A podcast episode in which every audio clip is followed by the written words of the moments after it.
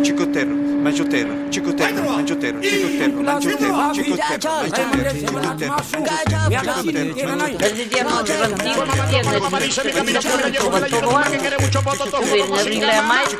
El palabrero. Una manduca que es un manjar.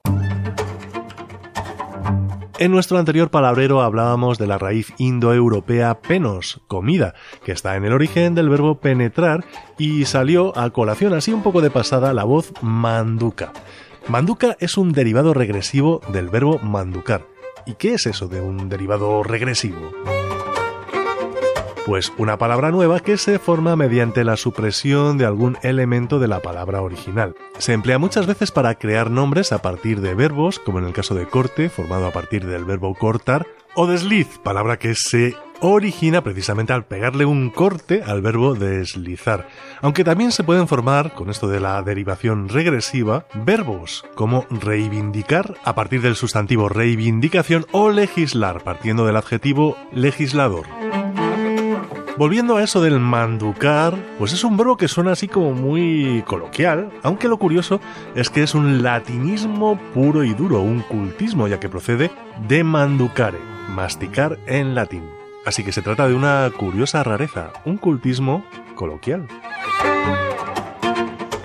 Otro derivado de manducare en castellano es manjar, que procede del catalán valenciano antiguo o del occitano manjar, según el diccionario académico. Además del catalán moderno menjar, otras lenguas también tienen un derivado de manducare para el verbo equivalente a comer, como el francés manger, el italiano mangiare o el aragonés minchar, que podría tener que ver con variantes del catalán como minjar o del occitano, como la forma gascona minjar. Sin embargo, al menos que yo conozca, no parece haber descendiente directo por vía patrimonial de Manducare en nuestros otros idiomas romances. Si ustedes saben de alguno, por favor, nos gustaría conocerlos. Ese manducare tiene que ver con el verbo también latino mandere, que también quiere decir masticar, posiblemente a través de la forma manducus, glotón. Dicho mandere es de etimología oscura y discutida, aunque probablemente esté relacionado con una raíz indoeuropea mend, que querría decir también masticar.